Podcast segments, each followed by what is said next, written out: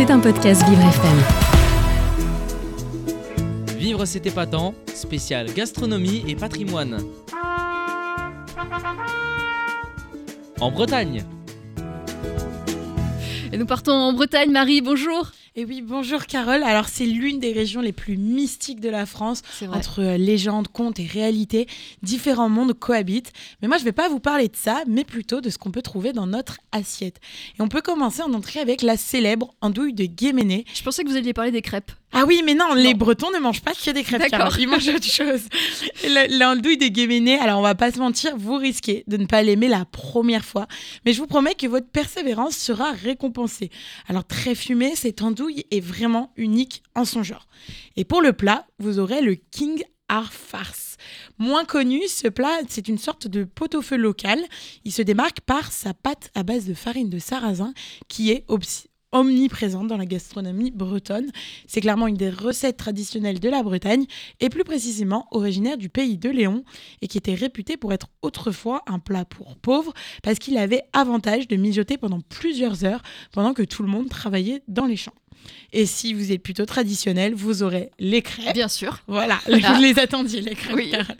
Ou les galettes qui sont réalisées à partir de farine de sarrasin. Cette dernière est mélangée avec des œufs, de l'eau, du sel et du beurre pour obtenir une belle pâte à crêpes. La cuisson se fait sur la crêpière traditionnelle en Bretagne qu'on appelle bilig. Bilig. Le bilig. Et au niveau sucré, là aussi, vous aurez le choix. Le kouign-amann, incontournable de la pâtisserie bretonne. Ce gâteau est à goûter au moins une fois dans sa vie, mais n'est clairement pas fait pour tout le monde. Il est quand même très très riche et très calorique. C'est un gâteau délicieux et simple qui est composé de farine, de sucre et de beurre. Enfin, en fait, le plus important, c'est clairement la quantité de beurre, pratiquement équivalente à celle de la farine.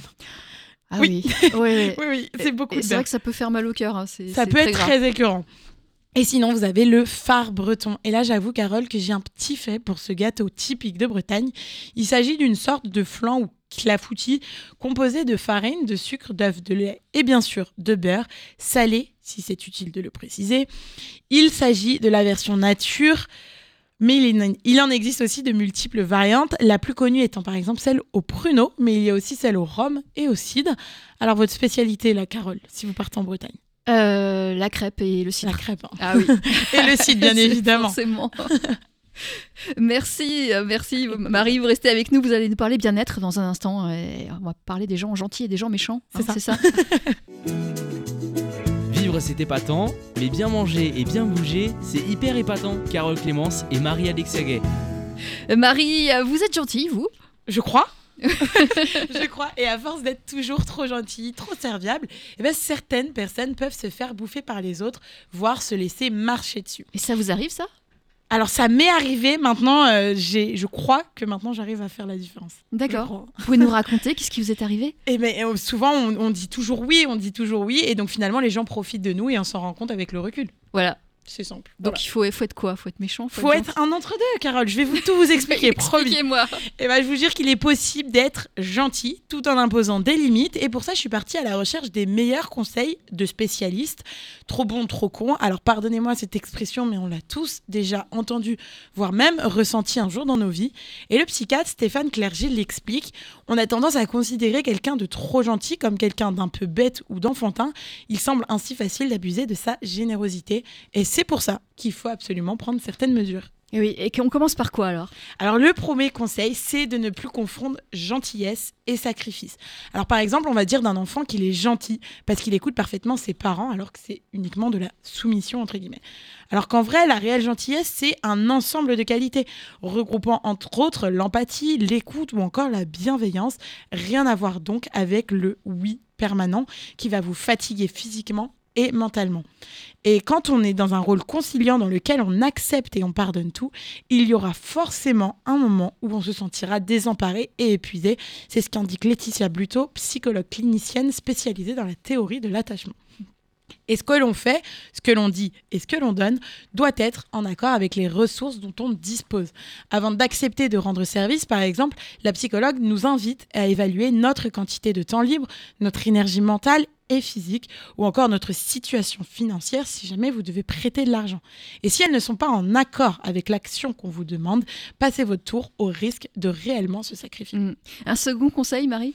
Et celui-là, c'est l'un des plus compliqués, c'est de renoncer au statut du sauveur. Être en permanence dévoué aux autres leur laissera le champ libre pour demander toujours plus. Si l'on n'expose pas ces limites, ils penseront que nos ressources sont inépuisables et nous solliciteront donc encore et encore. Dire non à quelqu'un qui nous en demande trop, ce n'est pas le faire souffrir lui, c'est s'assurer de ne pas souffrir soi-même, rappelle le docteur Stéphane Clerget. Alors on le sait, pour beaucoup, c'est renoncer à ce statut un peu spécial, c'est-à-dire renoncer à cette image que les autres ont de nous, celle de quelqu'un de toujours serviable, toujours présent pour les autres. Et on peut participer au bien-être de quelqu'un, mais il n'est pas de notre responsabilité de régler tous ces problèmes. Et moins se dévouer ne signifie pas pour autant qu'on devient méchant. D'accord. Et un dernier conseil? Alors Carole, il est super important de rester connecté avec soi-même, ses propres envies et besoins. La raison est simple, si on ne le respecte pas soi-même, il est très facile pour les autres de les piétiner. Et comme un conseil peut en cacher un autre, pour signaler à nos proches qu'on ne sera plus systématiquement à disposition, inutile de prévoir une grande déclaration. Par contre, il faut prendre ses distances et être de moins en moins réactif aux demandes. Plutôt que de répondre à la seconde à un message d'un proche qui nous demande de l'aide, on peut commencer par attendre 10 minutes avant d'accepter, conseille Laetitia Bluto. Ou encore la semaine prochaine, on pourra mettre une heure avant d'envoyer notre message et ainsi de suite. D'ailleurs, il est super important d'avoir un avis contradictoire de temps en temps. Quelqu'un qui va réussir à dire non inspire beaucoup plus facilement le respect, auprès des autres. Si refuser euh, de rendre un service nous terrifie, rien de mieux que de, que de commencer petit. La psychologue Laetitia Bluto ajoute que moins les personnes feront partie d'un cercle proche, plus il sera facile de s'affirmer face à elles. C'est donc avec ces personnes qu'il faut s'entraîner à dire non. Et au moins, ça va vous permettre de faire un tri dans votre entourage celles qui montrent compréhensives et aimables, et les autres qui se montrent agressives, insistantes, manipulatrices pour obtenir ce qu'elles veulent de vous. Mm. donc pour finir, euh, comment être gentil sans se faire marcher dessus? Eh bien, ne pas hésiter à exiger le respect. C'est le seul moyen d'être pris au sérieux. Il peut se trouver sous différentes formes, dans la manière dont quelqu'un s'adresse à nous, dans sa politesse, dans ses remerciements, dans sa compréhension, lorsqu'on l'informe que l'on n'est pas disponible, et lorsqu'on fait preuve de gentillesse, l'autre doit au minimum être poli, insiste le psychiatre. Ce n'est pas le cas, on lui fait la remarque et on exige le respect à notre égard. En bref, soyez gentil mais pas soumis, là est la clé de votre bien-être mental. Très bien, merci pour ces euh, bons conseils. Marie, vous allez me chercher un café? Euh, non, Carole, je n'irai pas plus chercher le café. voilà, c'est ça, c'est le bien-être. Il faut dire non. D'accord. Voilà, il faut savoir dire non. Mais du coup, je peux vous sanctionner. Non. non. Toujours pas. C'était un podcast Vivre FM. Si vous avez apprécié ce programme, n'hésitez pas à vous abonner.